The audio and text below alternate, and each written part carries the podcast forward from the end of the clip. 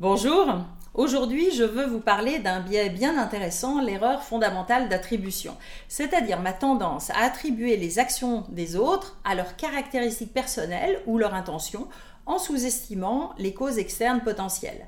Et ensuite nous verrons que cela peut être différent quand il s'agit d'un succès ou d'un échec, et aussi quand il s'agit de ma propre personne.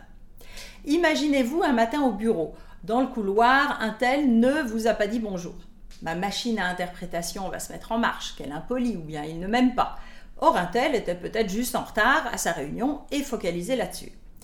L'erreur fondamentale d'attribution, c'est ma propension à penser que cela vient de la personne et non de l'environnement ou de la situation. Alors vous avez peut-être vu ma vidéo sur le locus de contrôle, interne ou externe, eh bien c'est un peu le même concept appliqué aux autres.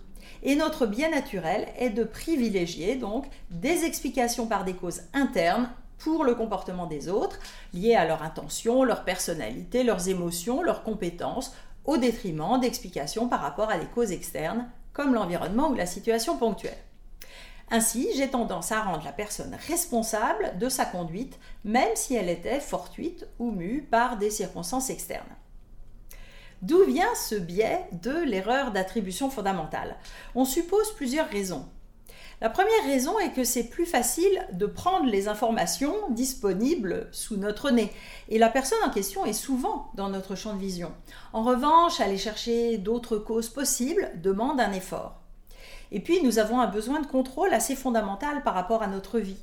Et cela nous rassure d'avoir une explication, même biaisée et parfois insatisfaisante, plutôt que de penser que l'autre et donc nous potentiellement, est le jouet des circonstances. Ça rejoint la notion de fatalité et toutes les cultures ont créé des mythes fabuleux pour expliquer le hasard.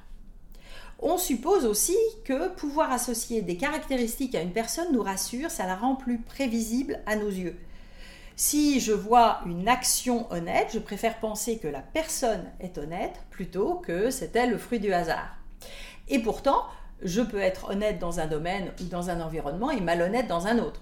Je peux mentir aux impôts et pas à mon conjoint ou l'inverse. Donc ce biais existe et cela a souvent des conséquences négatives.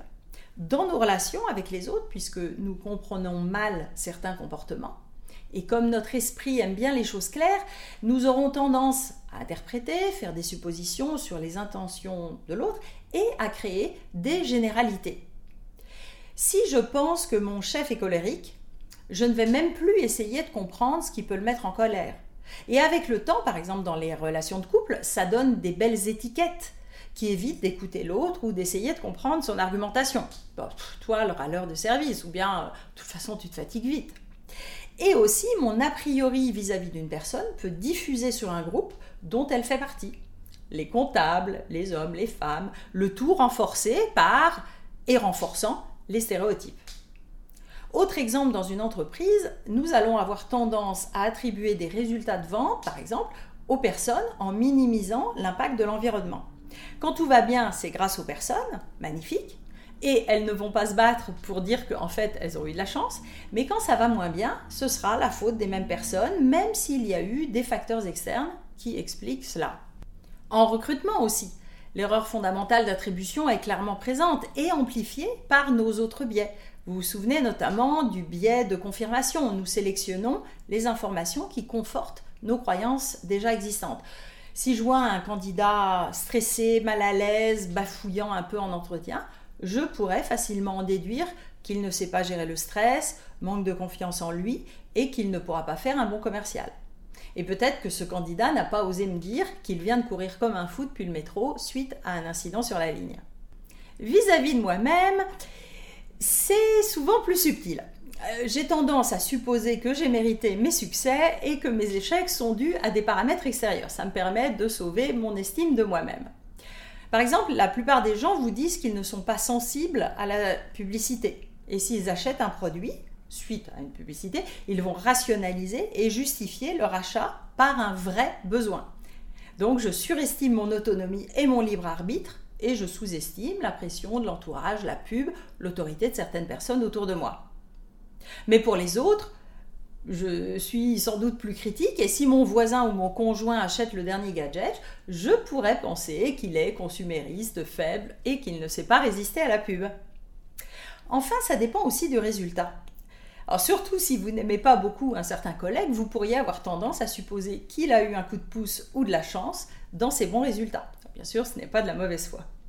Et cela s'étend au collectif, donc avec le concept d'erreur ultime d'attribution, parfois appelé aussi biais d'ethnocentrisme. Quand un groupe va systématiquement favoriser les causes qui le valorisent pour ses propres résultats et favorise les causes qui dévalorisent un groupe externe.